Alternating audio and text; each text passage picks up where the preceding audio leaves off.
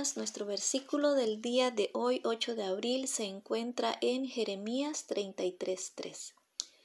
Clama a mí y yo te responderé y te enseñaré cosas grandes y ocultas que tú no conoces.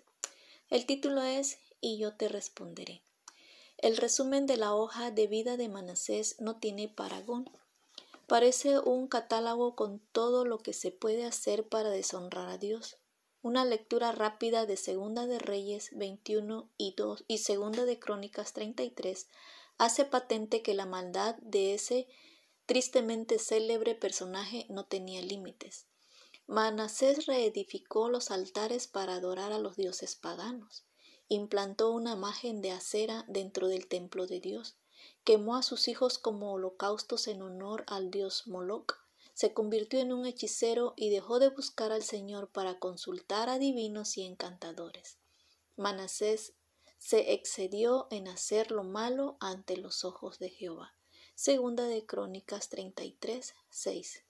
El verbo hebreo raba, traducido aquí como excedió, significa hacer más grande, multiplicar.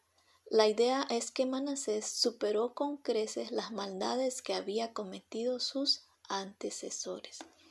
Por eso el Señor trajo con él a los generales del ejército del rey y de los asirios, los cuales apresaron con grillos a Manasés, y atado con cadenas lo llevaron a Babilonia.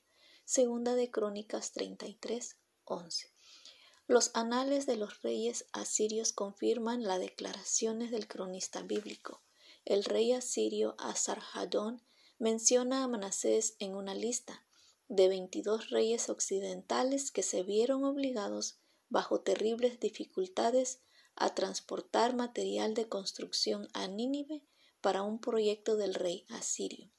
Refugiarse en una insensatez espiritual que lo indujo a liberarse del servicio a Dios solo agudizó su ineludible condición de siervo del monarca asirio. Satisfacer los, placeres prohibidos del pecado siempre nos lleva a la derrota. Y eso es precisamente por lo que pasó a Manasés. Ahí pudo haber acabado todo, pero el cronista agregó una frase que cambiaría por completo el rumbo de la narrativa. Pero cuando se vio en angustia, oró a Jehová su Dios. Segunda de Crónicas 33:12. ¿Y qué pasó?